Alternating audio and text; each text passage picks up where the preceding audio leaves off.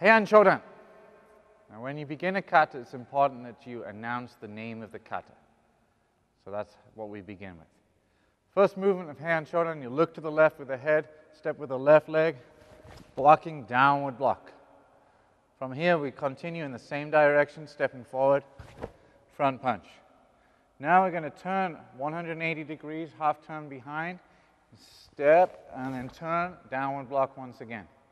From here, the front foot draws back, and the right arm draws in, rotating around past the left ear, and then striking down. From here to here. This is a hammer fist. From here, we step in, front punch once again. Now, look to the front. Left leg steps across, downward block. From here, we're going to perform three rising blocks. One, two, on the last one, you kiai. Three. From here, you're going to go to the right, but the left leg makes the step behind. At the same time, you turn and then downward block. Continuing in the same direction, step forward, front punch. Now, a half turn behind, stepping back and turn, downward block. Step forward and punch. From here, turn to the back, left leg steps, downward block. Now we do three punches.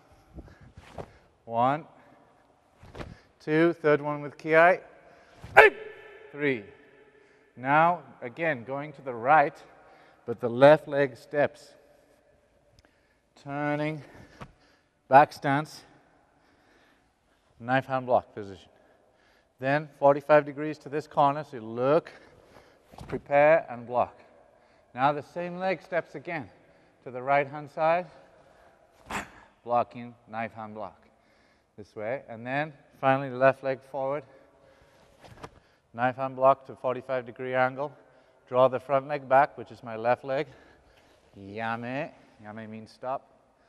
Feet together, you bow again. And then return to your ready stance. And that completes Heian Shodan.